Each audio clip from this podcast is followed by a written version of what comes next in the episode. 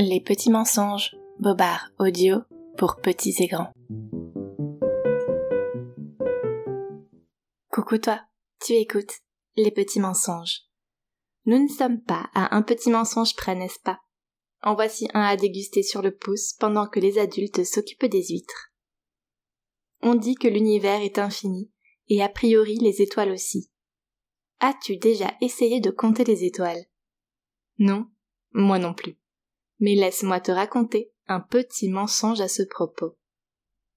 Si tu lèves les yeux au ciel pendant la nuit, tu essaieras certainement de compter les étoiles, mais figure-toi que celles-ci naissent plus vite que tu ne peux les compter.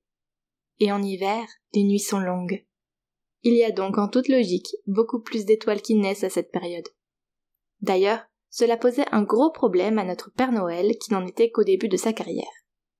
Oh là là, mais c'est pénible toutes ces étoiles. Le ciel est si lumineux que tout le monde me verra passer et le mystère du Père Noël sera fichu. À l'époque, le Père Noël était un jeune et fringant célibataire carriériste qui n'écoutait les idées de personne jusqu'au jour où il fit la connaissance d'une douce jeune femme. Non mais comme quoi? Moi je peux aider, proposa la jeune femme.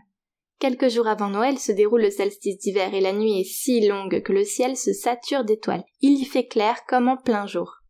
Oui, c'est bien mon problème, rétorqua le Père Noël. Que me proposes-tu? J'ai de bonnes chaussures de marche. Je peux emprunter la voie lactée et ramasser les plus vieilles étoiles, celles qui ne servent plus. Et qu'en feras-tu? demanda le Père Noël, dont la curiosité avait été piquée. Ça, c'est mon petit secret. Préviens-moi simplement quand tu débutes ta tournée. Je m'arrangerai pour qu'on ne te voie pas. Et c'est ce que fit Estelle, car la jeune fille s'appelait Estelle.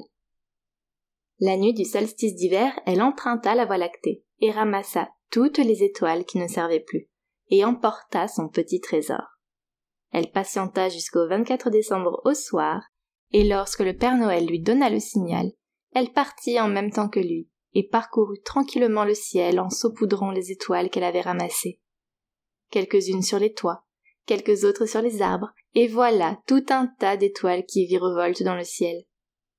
Dans le blizzard, l'énorme traîneau passa inaperçu. C'est pourquoi depuis ces temps immémoriaux, le Père Noël et sa Reine des Neiges travaillent main dans la main pendant la nuit de Noël.